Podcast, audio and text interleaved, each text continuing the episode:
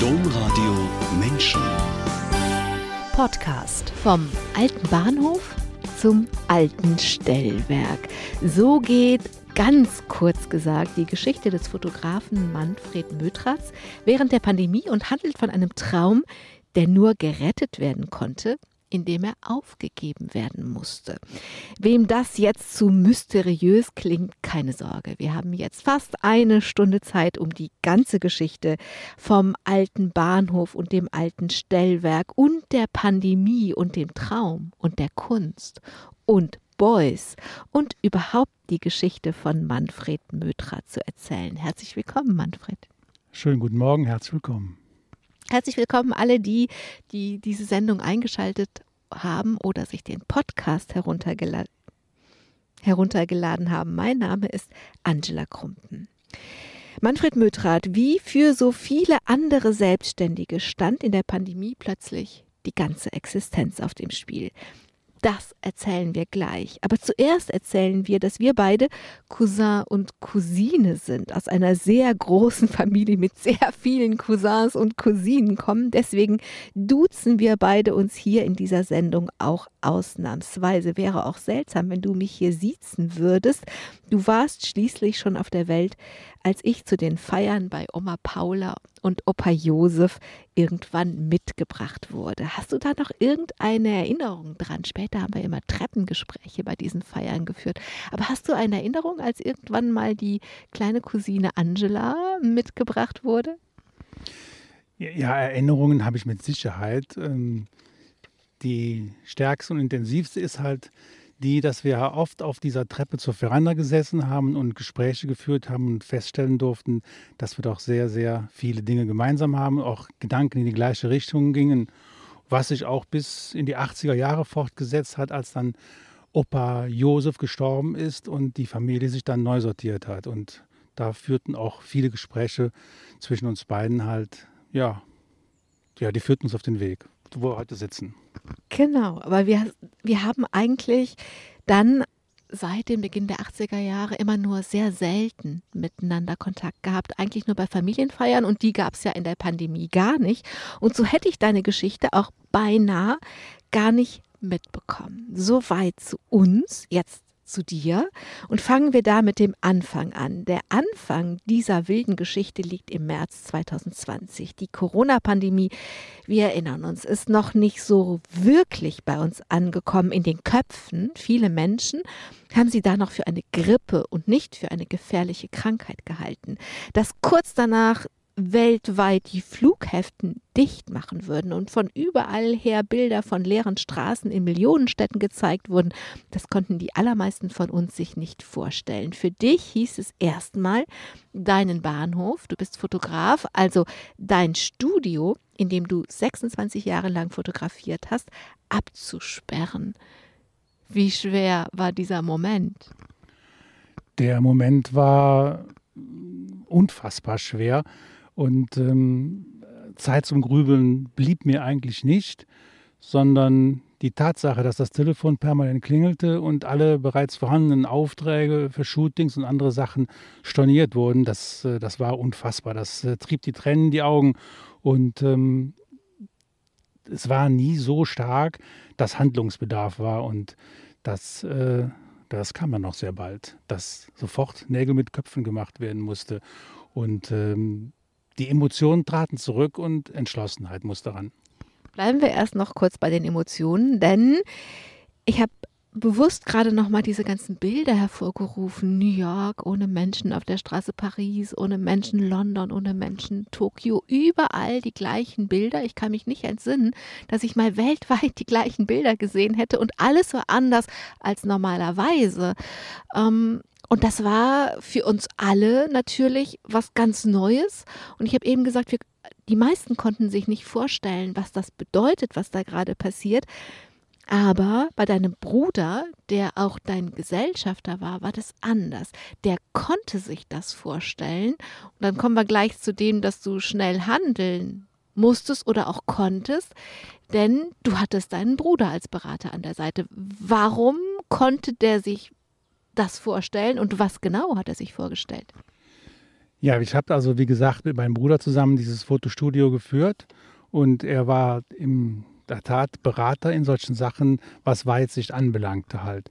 So, und im März 20 befand er sich in Amerika und wir haben halt im Prinzip nur telefoniert und äh, intensive Gespräche geführt und habe die Situation geschildert, dass äh, das Unfassbare da momentan abgeht.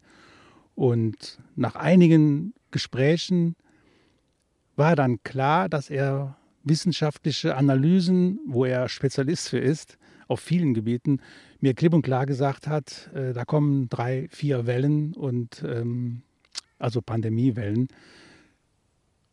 die halt die wirtschaftliche Weitsicht insofern beschilderte, dass es einfach nicht, dass das einfach nicht so weitergehen konnte. Man konnte nicht einfach da sitzen bleiben, ausharren und ähm, Umsätze auf Null fahren und darüber hinaus dann die, Kosten einfahren. Also das heißt, diese Weitsicht von meinem Bruder, die hat dann letzten Endes dazu geführt, dass ich Ostern schon die, die Weichen gestellt habe. Eins am anderen bleiben wir gerade bleiben wir gerade in dieser Situation, denn das Entscheidende war ja, dass dein Bruder gesagt hat, es gibt vier Wellen. Weil ne, damals wusste man ja gar nicht, ist das wirklich eine gefährliche Krankheit oder wie gefährlich ist sie? Und es gab zwar die ersten schlimmen Bilder aus Bergamo, aber was das wirklich bedeutet, das konnten wir eigentlich nicht wissen. Und damals zu sagen, es wird vier Wellen geben und nur mit dieser Perspektive von vier Wellen verteilt über zwei Jahre. Es gab ein paar Menschen, die das gesagt haben. Zum Beispiel diese Wissenschaftsjournalistin Maiti hat zu der Zeit ungefähr ein ähm, ein Video gemacht, in dem sie das erklärt hat. Ich weiß, dass ich das gesehen habe und dass ich gedacht habe, was? Zwei Jahre? so? Aber es gab nur wenig Menschen, die das gemacht haben. Das heißt, äh, diese absolute akute Handlungsnotwendigkeit gab es ja nur, wenn man die Situation, die es gerade gab, alles wird überall runtergefahren, bis dahin, dass der Flugverkehr eingestellt wird weltweit, verbindet mit dem Szenario, es wird vier Wellen verteilt auf zwei Jahre geben. Was hat denn gemacht, dass du gesagt hast, ja, also mein Bruder ist mein Gesellschafter und mein Berater und ähm, sagen zwar die allermeisten gerade was anderes, aber ich höre ihm zu und ich folge ihm. Naja, ich kenne ihn halt schon so lange, wie ich auf der Welt bin. Und ähm, die, der scharfe Verstand, der analytische Verstand, den er da zutage bringt, ähm, dem habe ich vertrauen können. Aus guten Gründen. Und ich konnte es auch nachvollziehen, insoweit, insoweit halt äh, die Parallelen mit der spanischen Grippe halt auf der Hand lagen. Und ähm, ich bin dann auch eher als Künstler derjenige, der der Wissenschaft gerne auch vertraut, wenn mir das auch plausibel erscheint. Und das ist mir sehr plausibel vorgekommen, was er da erzählt hat. Und ähm, das war, das war der Punkt, der Ausgangspunkt, ja. Dann schauen wir uns jetzt wie so ein Foto die Situation noch mal ein bisschen genauer an. Also der Bahnhof ist schon zugesperrt, aber dieser alte Bahnhof, der liegt an der Ruhrtal Linie in, in die Eifel. Das ist also so eine ganz malerische, wunderschöne Strecke in die Eifel. Und da entlang gibt es eben Bahnhöfe. Die Bahnhöfe selbst sind stillgelegt. Und den einen davon hast du 26 Jahre lang als Studiokulisse, als Ort für deine Shootings, für deine Arbeit gehabt. Da hast du jetzt gerade den, den zugesperrt. Ähm, und die Entscheidung, die du dann getroffen hast, war ja, okay, wenn das hier eine Welle würde ich vielleicht wirtschaftlich überstehen, aber vier Wellen, diese Kosten haben, diesen Bahnhof weiter mieten und all das, was das bedeutet, aber keine Termine mit Menschen machen können und keine Menschen fotografieren können. Wie soll ich das finanzieren? Welchen Schluss hast du daraus gezogen, aus dem ich kann nicht zwei Jahre lang einen alten Bahnhof finanzieren, ohne ein einziges Foto darin zu machen? Na, letzten Endes der Entschluss war insofern, den Mietvertrag zu kündigen für diesen Riesenbahnhof. Das sind immerhin 300 Quadratmeter knapp und die müssen beheizt werden und äh, der Winter äh, war gerade rum, aber der Lockdown, wie sich auch nachher herausgestellt hat, ging ja bis in den bis in den November, Dezember. Das Weihnachtsgeschäft drohte zu kollabieren oder nicht stattzufinden. Und äh, die Umsätze hätten nicht gereicht, um die Kosten reinzuholen, geschweige denn die Lebenserhaltungskosten oder sowas. Das hätte nicht funktioniert. Also ich habe es mir einfach so hochgerechnet. Zeitlich sind wir jetzt in der Karwoche. Da hast du diese Entscheidung getroffen. Und du hast gerade gesagt, die Entscheidung beinhaltete den Mietvertrag zu kündigen. Aber so einfach ist es ja nicht. Da standen ja alle deine Lampen und äh, Kameras und weiß der Kuckuck, was ein Fotograf alles hat drin. Das stand da und ähm, ich habe ja auch versucht, die Alternative aufzusuchen, äh, eine Alternative zu finden und die habe ich auch gefunden. Bleiben wir kurz bei dem Bahnhof. Ähm, ich habe jetzt so ein paar Mal forsch gesagt, ähm, der verkörperte deinen Traum. Du musstest deinen Traum aufgeben, du musstest diesen Bahnhof aufgeben. Wofür stand denn dieser Bahnhof? Ich sage nochmal, an einer alten, schönen Bahnstrecke, ein stillgelegter Bahnhof entlang dieser kleinen Ruhr, die in die Eifel führt. Wofür stand denn dieser Bahnhof in deinem Leben und deiner Arbeit?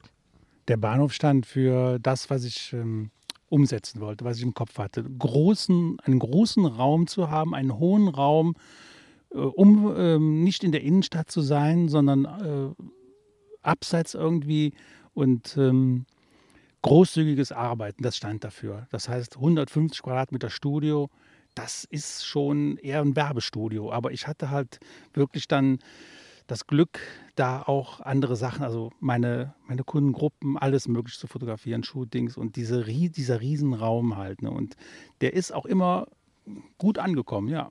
Das heißt, der Raum stand für die Art und Weise, wie du dein Handwerk und deine Kunst als Fotograf leben wolltest? Ganz genau, ganz genau. Großzügig. Mit viel Raum um mich herum, genau. Viele Perspektiven zu haben. Von der Ecke in die andere, von der anderen in die eine. Das, äh, ja, viel Fläche halt, genau. Nun habe ich jetzt schon ein paar Mal gesagt, ne, du musstest den Traum aufgeben, um ihn retten zu können. Diesen Traum aufgeben, hast du gerade gesagt, den Mietvertrag kündigen. Dazu gehörte aber natürlich auch, diese Gesellschaft mit deinem Bruder aufzulösen und diesen ganzen Weg zu gehen. Genau. Die damit verbundene Gesellschaftsform der GmbH, die, haben, die ist gekündigt worden, aufgekündigt worden, in Liquidation gegangen. Das sind alles ganz komische Schritte, die man dann machen muss, wenn man halt so lange äh, am, am Start ist und so einen großen Kundenkreis hat, darf ich in aller Bescheidenheit sagen, das zu vermitteln. Und das, äh, das hat schon ein komisches Bauchgefühl gemacht. Äh, wie kommt das an? Was denken die und so weiter? Und wie machst du das irgendwie am, am smartesten halt? Diesen Weg der Liquidation, ich sage jetzt mal, den bist du einfach in Anführungsstrichen gegangen, aber du bist ihn halt einfach auch gegangen und zwar sehr beherzt, sehr schnell. Also in der K-Woche ist die Entscheidung gefallen. Wann hast du die ersten realen Schritte der Liquidation gemacht? Ähm, die ersten Schritte der Liquidation, die wurden dann von meinem Bruder aus in die Wege geleitet, weil wir ja beide Gesellschafter sind und da wurde er dann als Liquidator bestellt, ist ja auch völlig öffentlich.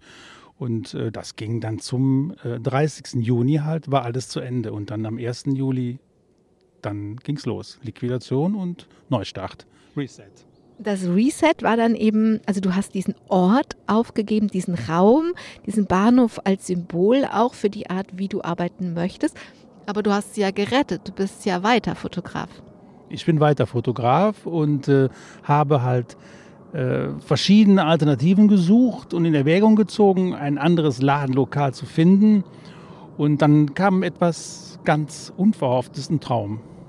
Dann kam ein Traum. Und wenn wir gerade im Hinter über uns ein Flugzeug hören, dann liegt das daran, dass wir uns getroffen haben, um diese Sendung, diesen Podcast auf der Museumsinsel Hombruch in der Nähe von Neuss aufzunehmen, wo sich Natur und Kunst in einer besonderen Form verbinden. Und ich dachte, das wäre ein guter Ort für einen Künstler.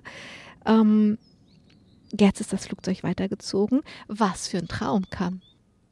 Da muss ich vorweggeben, dass, dass zum Gebäudekomplex des Bahnhofes auch das Stellwerk gehört. Das hatte ich mitgemietet und das war lange Zeit Büro, dann Labor und Archiv und ein kleines abseits gelegenes Gebäude mit acht Treppenstufen hoch. So. Der Traum war, dass ich in der, in der Findungsphase nach Alternativen nachts einen realen Traum hatte, in dem ich meine Kunden diese acht Stufen hoch äh, bat und äh, ich im Stellberg auf einmal fotografiert habe. Das war wirklich ein Traum. Und ähm, ich bin morgens wach geworden und hatte die Lösung. Hast du noch eine Erinnerung, wann das war? Jetzt in dieser Chronologie zwischen Karwoche und ähm, alles liquidiert Ende Juni. Wo befinden wir uns denn gerade? Wir befinden uns äh, im April und äh, ja Mitte April und habe dann halt mit dem Vermieter sofort Kontakt aufgenommen. Hatte äh, in der ersten Maiwoche das erste Vorsondierungsgespräch über eine Neuanmietung nur des Stellwerks und das hat funktioniert und dann konnte ich die Planungen für mein Stellwerk ähm, fort, ja, aufnehmen. Und das muss man sich einfach so vorstellen. Hoher Raum, 40 Quadratmeter, rund äh, die Hälfte Fensterfläche, Blick auf die Gleise, Industriegebiete mit äh, Wohngebieten und permanenter Zugverkehr rechts, links. Ja, und das äh, weil ist ja nur der Bahnhof stillgelegt, die Züge fahren ja. Die Züge fahren weiterhin und äh, jetzt, ich, jetzt, bin ich im Stellwerk und stelle die Weichen und habe die Weichen neu gestellt. Also die Bildsprache ist schon kolossal, ja. In der Tat ist die Bildsprache kolossal. Du hast die, die, diese du hast die Weichen neu gestellt, aber dieses Stellwerk ist ja kein Ersatz. Man könnte jetzt denken, na gut, da hast du dich von 300 Quadratmetern auf 40 verkleinert, aber so ist es ja nicht, weil das ist ja kein Ersatz. Also diese acht Treppenstufen kannst du ja die Menschen nicht hochbitten. Du hast sie ja in Wirklichkeit zu dem Stellwerk noch was anderes ausgedacht. Du hast die Weichen anders gestellt. Genau. Ich habe den, den Raum nochmal vergrößert. Also meine 140 Quadratmeter Studiofläche alleine die waren mir dann, ach, den machst du noch größer. Und ich habe alles umgepolt auf Outdoor-Shootings. Und ähm, ein Konzept überlegt, erarbeitet und versucht, meine Homepage umzustrukturieren und äh, die ganzen äh, Fotoshootings, Familienserien, Hochzeiten, Events, was dann eben dann im Zuge der Zwischen-Lockdown-Phasen doch immer wieder kam, das habe ich dann einfach als Outdoor-Shooting bezeichnet. Und so bin ich jetzt einfach unterwegs zwischen Heimbach, Niedengen, weiß ich nicht, Köln, überall. Fahre einfach rum, fahre zu den Leuten raus, fotografiere draußen, habe neue Lichtverhältnisse, neue Situationen und ja, und das ist ein Motivationsschub, den konnte ich gar nicht erwarten. Und der ist klasse. Jetzt sind wir schon fast im Heute. Bleiben wir kurz bei dem, was dann eben noch alles kam. Denn das eine ist diese Schnelligkeit, also eine Entscheidung so schnell zu treffen das zweite ist die Kraft, das dann auch konsequent umzusetzen. Aber dann, damit es wirklich funktioniert, müssen die anderen ja mitspielen. Da geht es einmal um die Kunden und da geht es auch um die Kinder, um die Familie. Fangen wir mit den Kindern an, mit der Familie, denn das ist ja das ist ja so eine Sache. Wenn man ein bekannter Fotograf in einer kleinen Stadt und einer Gegend ist, dann haben die Kinder ja ein hohes Maß an Sicherheit. Ne? Das Studio war schon da, bevor die Kinder auf die Welt kamen und Papa geht zur Arbeit und Mama arbeitet auch und wir sind hier sicher und safe und ähm, naja, wenn dann auf einmal das ganze Konzept geändert wird, bedeutet das ja, dass die Kinder damit auch klarkommen müssen. Das und es bedeutet, dass derjenige, der die Entscheidung trifft, die Kinder ja mitbedenken muss. Auch das trägt ja nicht nur Verantwortung. Du trägst ja nicht nur Verantwortung für dich selbst. In dieser Zeit ähm, hatte ich natürlich eine gute Ratgeberin, das war meine Frau, was sie ja immer noch macht. Und die kam irgendwann zu mir und sagte, du musst mit den Kindern reden. Du musst die ähm, mit ins Boot holen. Und ähm, das war mir klar, aber ähm, sowas schiebt man auch schon mal vor sich her. Ähm, aber letzten Endes kam es dann dazu und habe halt meinen damals 15-jährigen Sohn und meine 21-jährige Tochter zu dem damaligen Zeitpunkt, die habe ich dann zum Gespräch gebeten und ähm, habe denen dann das erzählt und dass ich halt äh, dieses Studio aufgeben werden muss und äh, Alternativen suche und dass das Veränderungen mit sich bringt die haben das total gut aufgenommen und ähm, Verständnis dafür gehabt und das auch schon irgendwie so mm, für sich so, ja, gut verstanden und auch kommuniziert, dass das in Ordnung ist und dass, wenn es nicht so ist wie früher, dass man das auch akzeptieren könnte. Letzten Endes haben die das mitgetragen und äh, ist es ja auch dann alles zum Guten geworden und freuen sich heute und kommen wieder zu mir und sagen, du arbeitest wieder zu viel. Deine Frau ist auch, hat beruflich mit Veränderungsprozessen zu tun. Also sie ist einfach die eigenes Handwerk eingebracht. Sie ist systemische Coachin und konnte von daher einfach so einen Prozess so von innen und von außen gleichzeitig ein bisschen betrachten. Jetzt haben wir ja schon ganz oft gesagt, dass dieser alte Bahnhof für deinen Traum stand. Aber ich würde gerne mit dir die Geschichte erzählen, wie es überhaupt zu diesem Traum kam. Ne? Also, weil dieser, dieser Traum hat ja seine eigene Geschichte, bevor er so buchstäblich betreten werden konnte wie dieser alte Bahnhof, bevor er sich so realisiert hatte. Und dein Traum, Manfred, fängt buchstäblich auch mit einem Traum an, einem echten Traum, den man nachts träumt. Und den hast du als Grundschulkind immer und immer und immer wieder geträumt. Und dann kamst du in die fünfte Klasse und hattest Kunstunterricht, eine der allerersten Stunden. Und auf einmal hat dich dieser Traum, den du da so oft als Grundschulkind geträumt hast, vom Papier aus angeschaut. Was war das für ein Traum und was ist passiert? Tja, das ist schon eine kuriose Geschichte und ähm, die begleitet mich eigentlich mein ganzes Leben lang. Und ich, kann, ich könnte sie in drei Stunden erzählen, aber ich fasse mich kurz. Bitte nicht. Drei Stunden haben wir nicht. Aber ich möchte den ganzen Traum jetzt lebendig vor meinen Augen auf, ähm, aufgehen sehen, wie eine Sonne, die aufgeht. Okay, Bildsprache. Also der Traum, der hat dann im Laufe der Zeit einen Namen bekommen, das war Mondspritzen. Und ähm, ich war halt Jugendlicher und hatte die Aufgabe, die Welt zu retten, weil der Mond als Sichel sich der Erde näherte und drohte, die Erde zu vernichten, zu zerstören. Und ähm, ich wollte halt ja, aktiv werden, habe mir mit den Gartenschlauch genommen und habe den Wasserstrahl angemacht und dann stundenlang mit dem Wasserstrahl den Mond zurückgehalten, dass er die Erde nicht berührte. Das war der Traum. Und ähm, den ja, dann kam es dann irgendwann zum Kunstunterricht. Ja, genau, das sage ich ja. Dann kamst du, du sagst, im Traum warst du ein Jugendlicher, aber in Wirklichkeit warst du ja noch ein Kind, weil du bist gerade mal in die fünfte Klasse gekommen, also was, keine Ahnung, sagen wir mal zehn oder neun oder elf, aber irgendwie sowas. Das ist ja noch ein Kind. Und dieser Kunstunterricht fing auch gerade erst an. Du warst gerade erst ans Gymnasium gewechselt. Das heißt, dein Kunstlehrer kannte dich auch noch gar nicht. Der kannte mich nicht. Diesen Traum, wir sollten im Kunstunterricht einen Traum malen. Wir konnten mit äh, Aquarellfarben, mit Wasserfarben, mit ähm, weiß ich, Bleistiftpapier, was wir wollten, so genau. Also auf jeden Fall was farbig. So, der Traum, der war so für mich ähm, vor, ähm, gegenwärtig, weil ich ihn sehr oft geträumt habe. Und dann war ich fertig mit meinem Kunstwerk, in Anführungszeichen. Da kam der Kunstlehrer und das ähm, war der Josef Ferdinand Seitz aus Düren. Der schaute mir über die Schulter, sah sich das Bild an, fragte nach dem Thema und nahm mich beiseite und sprach mit mir. Und ich als Fünftklässler wusste gar nicht, wie mir geschah. Und er sagte, das ist Kunst, du bist ein Künstler und du wirst Künstler werden. Und wenn du Künstler, du bist Künstler, du wirst ein Künstler werden und dann geh immer davon aus, dass du gern Genie bist.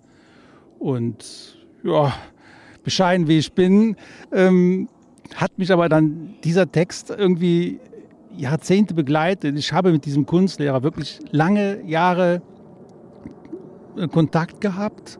Nachher durfte ich sogar äh, seine Gemälde für seine Kataloge fotografieren.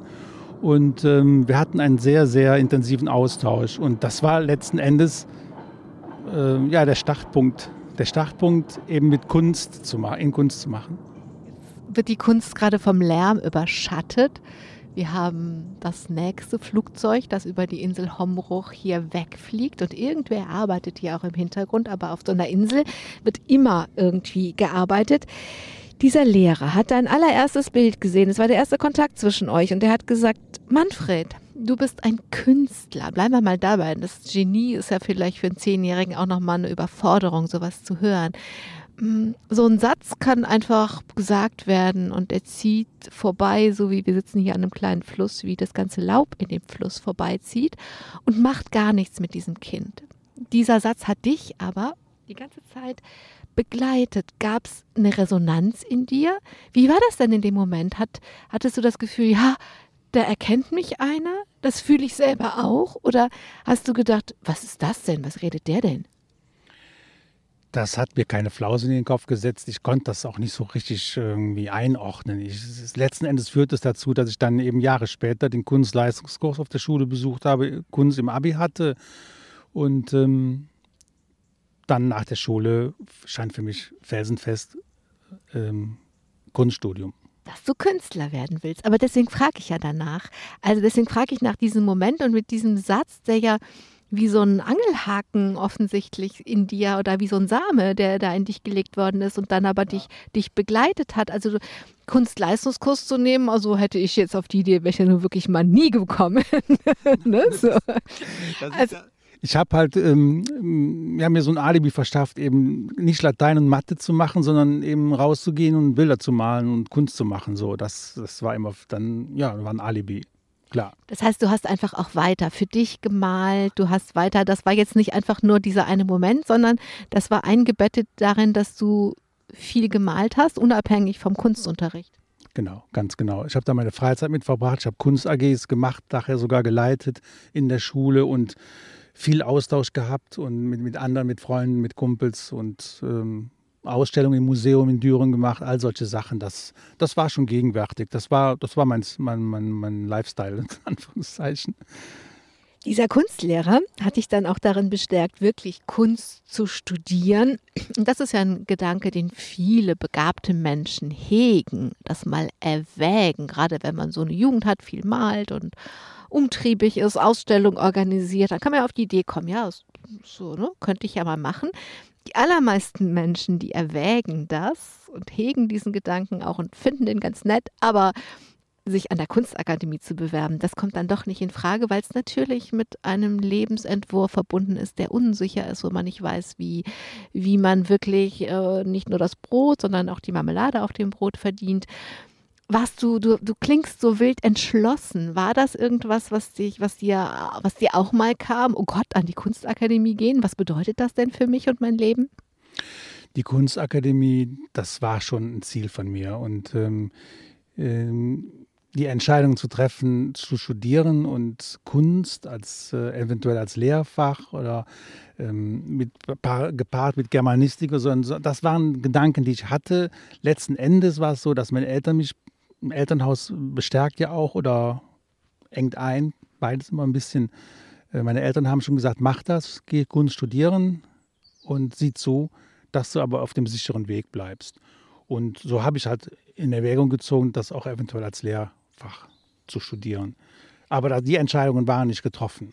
Die Entscheidung war deswegen nicht getroffen, weil ich wusste das überhaupt nicht, weil das auch an der Kunstakademie damals in Numerus Clausus war. Also du hast so wenig Mathe gemacht und Latein und hast so viel gemalt, dass das mit dem Abi zwar noch mal gerade gut gegangen ist, aber nicht wirklich gut gegangen ist. Und du hast dich beworben, aber du musstest warten. Ich musste warten. ZVS gab es damals, gibt es sie heute noch? Keine Ahnung. Ja, die gibt es noch. Na super. Und ähm, ich bin halt ähm, mit ja, ziemlich zeitnah nach dem Abitur, aber es war schon Juli.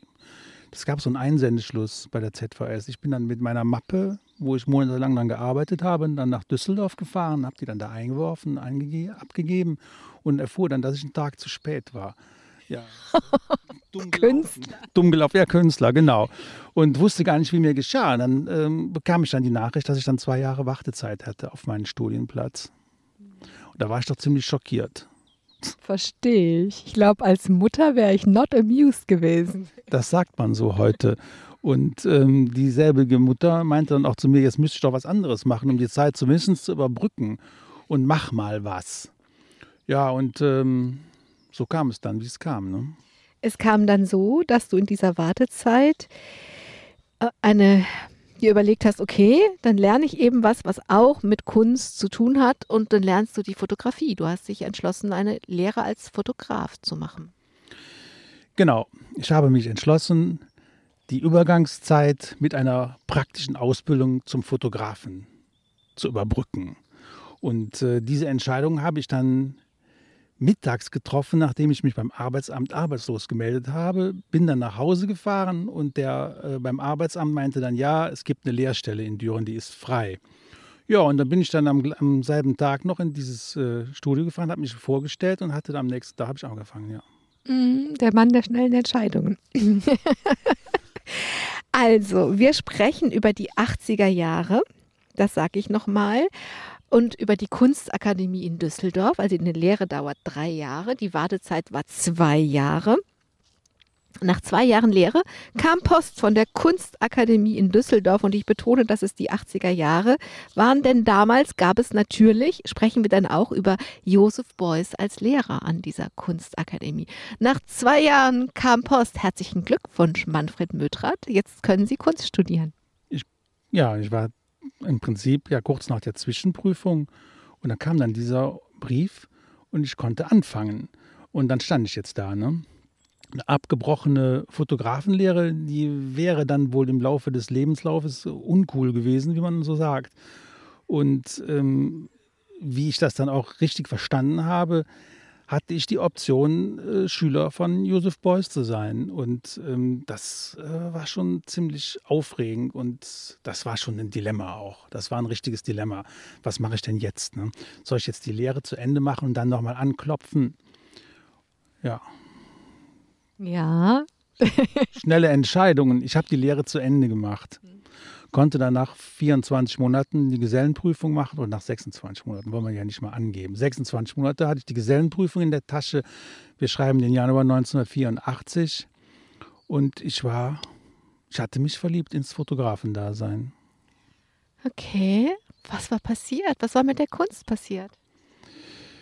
Ja, ich ähm, habe den Pinsel mit der Kamera getauscht das war passiert eigentlich und war so fasziniert, äh, auf, mit einem anderen Medium zu arbeiten und äh, hat auch investiert in Kameras und äh, das übliche halt, Zubehör halt. Ne?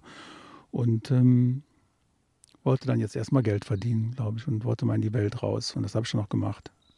Da jetzt mal eine fiese Frage. Ähm, hört sich so ein bisschen, wenn man jetzt so ganz un, so ganz unbürgerlich denkt, wie ein Verrat an der Kunst an, weil Kunst ist auch Fotografie, aber naja, lange nicht nur. Ähm, ja, fiese Frage, weiß ich nicht. Ich kann jetzt eine fiese Antwort geben, aber ähm, wer entscheidet, was Kunst nee, nee, ich will, ich will, ich will eine ehrliche Antwort. Eine ehrliche Antwort ist, dass ich so, das ist so, wie ich es gesagt habe. Ich habe mich völlig in die Fotografie verliebt und ähm, habe immer weniger gemalt, habe aber auch noch, habe das aber auch noch gemacht. Selbst äh, in meiner Zeit, ich will jetzt nichts vorwegnehmen, in Nürnberg, wo ich nachher war, da habe ich immer noch Bilder gemalt und habe äh, Ölbilder, riesengroße Sachen gemacht. Das, das äh, war immer noch da. Also das Fiese an der Frage, eben wenn ich überlege, warum ich das so genannt habe, ist, dass ich versucht habe, ähm, die Reue, die möglicherweise damit mit dieser Entscheidung verbunden ist, zu umschiffen oder sie indirekt anzusprechen. Also ist das eine Entscheidung, indem du das so entschieden hast, nicht Schüler von Joseph Beuys zu werden, die du jemals bereut hast? Ich habe sie, ich habe mir die, die Frage habe ich mir immer wieder neu gestellt und immer wieder neu versucht zu beantworten. Ich habe es nicht bereut, weil ähm, in, im, im, Rückblick ist das einfacher zu beantworten als in der Situation, in der man steckt, wenn dann das die Gegenwart ist. Und ähm, ich hatte ja immer Perspektiven. Und ähm, ich habe, ich muss auch natürlich sagen, das war ja nicht hundertprozentig klar, dass es wirklich so kam, dass ich ein Schüler von Beuys geworden wäre. Ich hatte aber die Möglichkeiten, dass es so sein kann und so wird. Das muss ich äh, dazu sagen. Ähm, ich habe es letzten Endes nicht bereut. Ich stelle es mir manchmal vor, wie es anders gekommen wäre. Das gebe ich zu, ja. So ein Parallelleben. Das echte Leben von dir, Manfred, ging so weiter, dass du eben diese Lehre zu Ende gemacht hast, in Nürnberg als Fotograf gearbeitet hast und nach Italien wolltest. Der Plan war eigentlich, in Italien zu leben und zu arbeiten und ähm, mit der Kamera italienische Kunst zu machen oder Kunst in Italien zu machen. Ähm, Dazu ist es dann aber auch nicht gekommen. Dazu ist es nicht gekommen. Ähm, ich habe in einem Studio in der Nähe von Nürnberg gearbeitet und hatte den Plan gefasst, nach Italien zu gehen und wollte nach Rom und wollte einfach meinen Horizont erweitern. Ja, und dann klingelte das Telefon irgendwann. Ne? So war es. Wer war dran? Meine alte Lehrherrin aus dem Betrieb, wo ich die Lehre gemacht hat und die hat, diese Dame hat mir dann gesagt, sie müsste das Studio aufgeben, krankheitsbedingt und ja, ob ich das nicht übernehmen möchte. Hei, hei, hei. Das, äh, äh, da war mein italienischer Traum sofort zerplatzt, weil das war unfassbar halt. Ich, ich war 23 und man bot mir eine an, das Studio zu übernehmen und äh, dann habe ich lange überlegt und nach zwei Tagen habe ich das dann zugesagt. Und das Studio heißt in dem Fall ein wirklich bekanntes, in, im, im, also im Rheinland ist zu groß gesagt, aber in Düren und Umgebung sehr gut eingeführtes Studio zu übernehmen, also mit Renommee und mit allem, was dazugehörte. Das, das ist so, da hat, ähm, da lugte zu der, zu der Möglichkeit, eben mit der Kamera Kunst zu machen, auch gleichzeitig noch ein ganzes, äh, ja, so ein ganzes Sor rundum sorglos Paket um die Ecke. Ja, das äh, habe ich dann auch so gesehen, dass man halt, äh, dass ich die Möglichkeit hatte, mit großem Risiko, aber mit dem Vertrauen, was ich in mich selber hatte, Erfolg zu haben. Das habe ich mir zugetraut und habe das auch dann die ersten Jahre mit einem Kompagnon zusammen gemacht und nachher dann alleine weitergeführt. Ja, und das ähm, hat hat mehr Mut gebraucht, als ich heute vielleicht äh, einem anderen zustehen würde. Das ist komisch, das ist eine ganz, ganz komische Geschichte. Dass man, dass ich das mit 23 Jahren so entscheiden konnte. Aber vielleicht kann man sowas auch nur mit 23 entscheiden, wo, also jetzt in dem Alter, in dem wir jetzt sind, haben wir so viele Dinge erlebt, dass wir immer jede Menge Bedenken mit bedenken können. Mit 23 kann man das ja noch nicht so, weil man noch nicht so viel erlebt hat. Das ist ja auch ein paar Jahre lang sehr gut gegangen, aber dann, Manfred, irgendwann in den Anfängen der 90er Jahre war das vorbei mit dieser Sorglosigkeit, denn plötzlich schnellten die Mieten in der Innenstadt von Düren heute würde man sagen, exponentiell nach oben. Was war ja. passiert? Ja, der, das Ladenlokal, was wir angemietet hatten, das wurde von Seiten des Vermieters gekündigt. Kündigung raus, neues Ladenlokal suchen, Veränderung stand wieder an. Und ein halbes Jahr habe ich dann mich nach verschiedenen Ladenlokalen umgesehen und anders orientiert. Und dann, wir kommen da gleich zu, aber du hast am Rande einer Veranstaltung damals den Bürgermeister angesprochen und eigentlich eine schockierende Antwort bekommen. Ja, das war, das war in der Tat so. Und zwar der damalige Bürgermeister hat dann auf meine Frage, warum denn jetzt der, der Vermieter, also die Stadt Düren, das Haus verkauft hat, wo wir jetzt raus müssten, hat dann äh, schon eine schockierende Antwort gegeben. Und die, die Stadt Düren wäre an den Großen interessiert und nicht an den Kleinen. Das ist doch für einen selbstständigen, gut eingeführten Fotografen wie so eine Ohrfeige. Wie kann denn die Stadt Düren nicht an den eigenen, äh, an den eigenen Kaufleuten interessiert sein?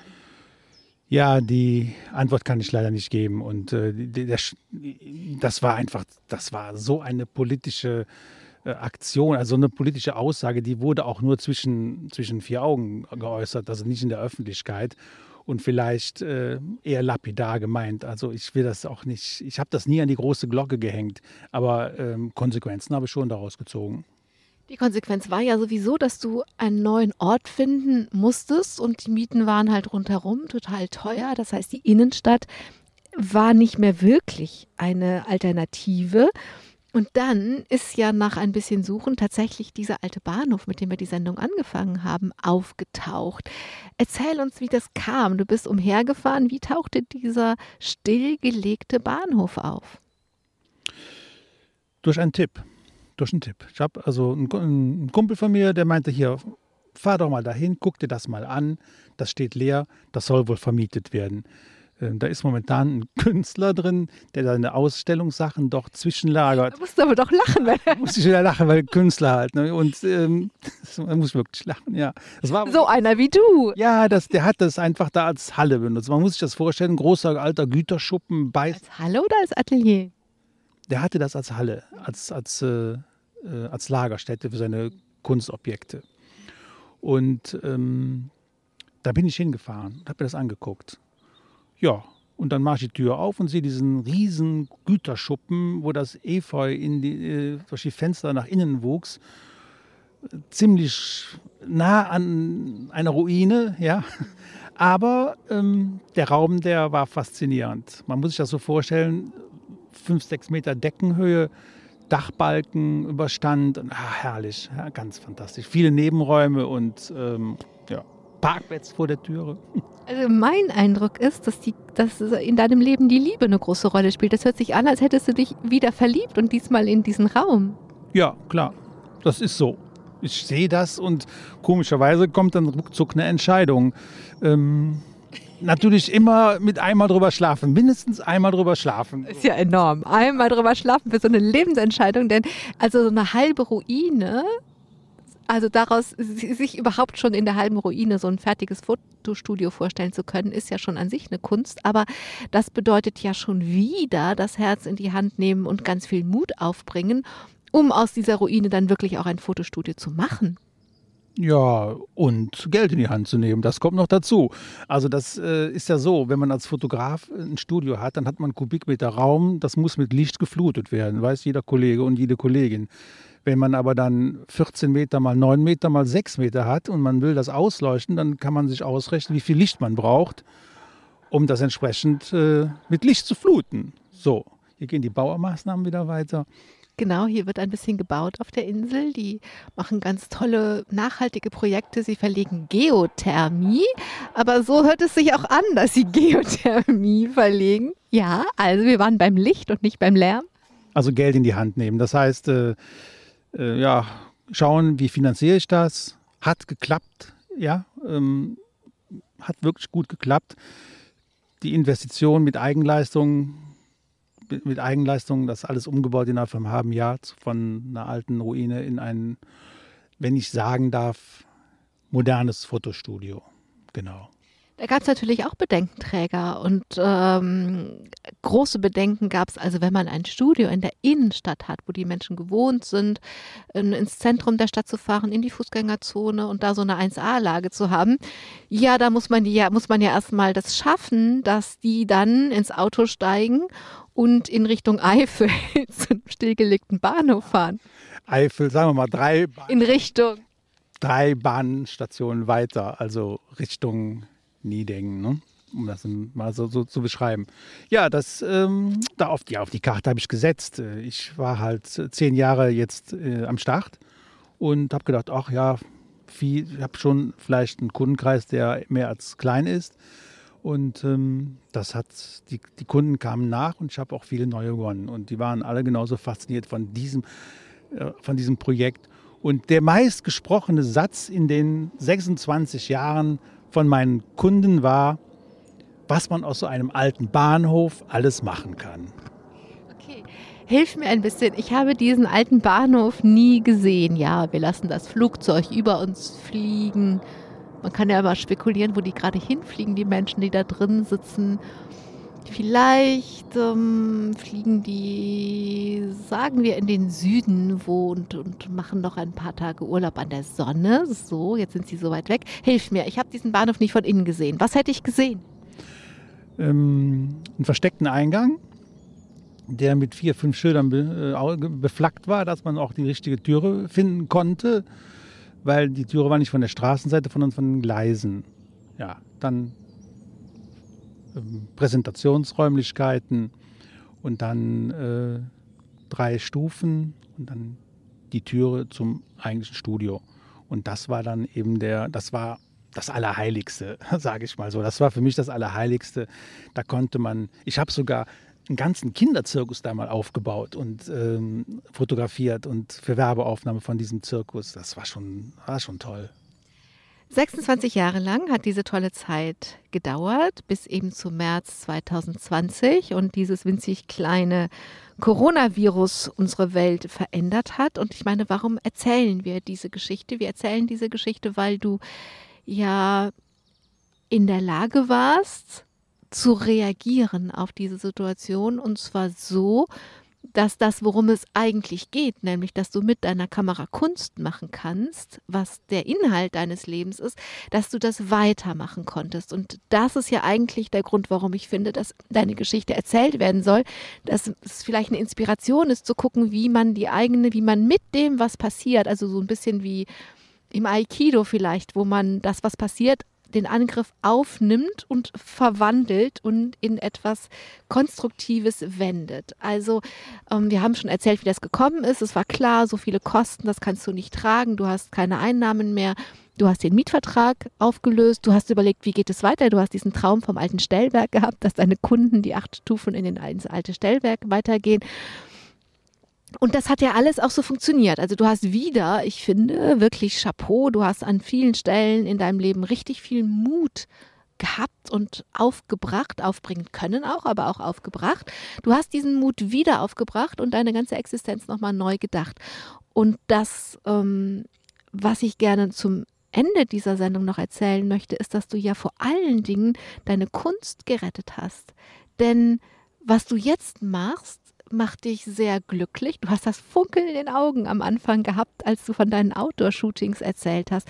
Also versuch mal noch was die Lupe zu nehmen, zu gucken, wie du die Kunst gerettet hast. Was hast du genau gemacht? Gespräche geführt erstmal.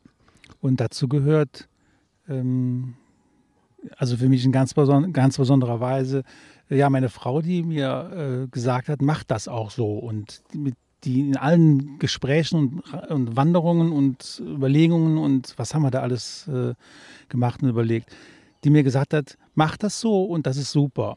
Die hat quasi zu mir gestanden hat. Und das macht die das hat die Sache erst leicht gemacht. Weil man kann ja eine Idee haben und die toll finden und wenn man sich vorstellt, man müsste die gegen die Vorstellung der eigenen Familie umsetzen, das macht keinen wirklichen Spaß. Das macht Bauchschmerzen. Und von daher hatte ich die nicht. Und wir haben alle irgendwie, also von der Familie, an einem Strang gezogen. Und das hat das erst wirklich möglich gemacht. Und da konnte ich dann Energie freisetzen und das umsetzen. Das musste ich jetzt auch noch vorweg schicken. Und das andere ist halt, dass die, die Kunst, die ich jetzt machen kann, mir überlege, ja, ich mache das so, ich rede mit meinen Kunden, die Wünsche haben und die sagen dann so und so und dann kann ich sagen, nein, das machen wir einen anderen Tag, da ist das Licht anders, das ist dann so, das machen wir lieber vormittags, dann bringen sie das. Also ich kann, jedes einzelne Shooting ist ein neues Projekt, ein neues Kunstprojekt für mich, anstatt 26 Jahre lang wohl variabel, aber letzten Endes Hintergründe runterzurollen und Kulissen aufzubauen. Und ähm, Jetzt fahre ich zu den Kulissen und das ist der entscheidende Unterschied. Ähm, wenn ich dir zuhöre, ist meine, würde ich das mit meinen Worten so ausdrücken, dass du näher ans Leben wieder rangerückt bist.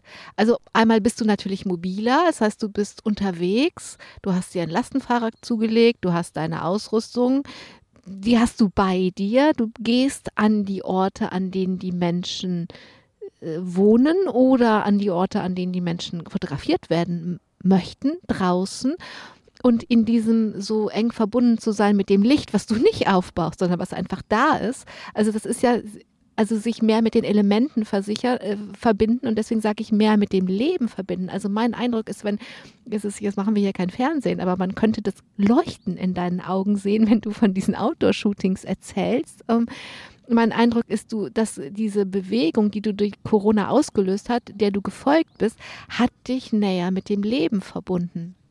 Das ist so. Man kann sich das so vorstellen, ich habe ja die Strukturen geändert.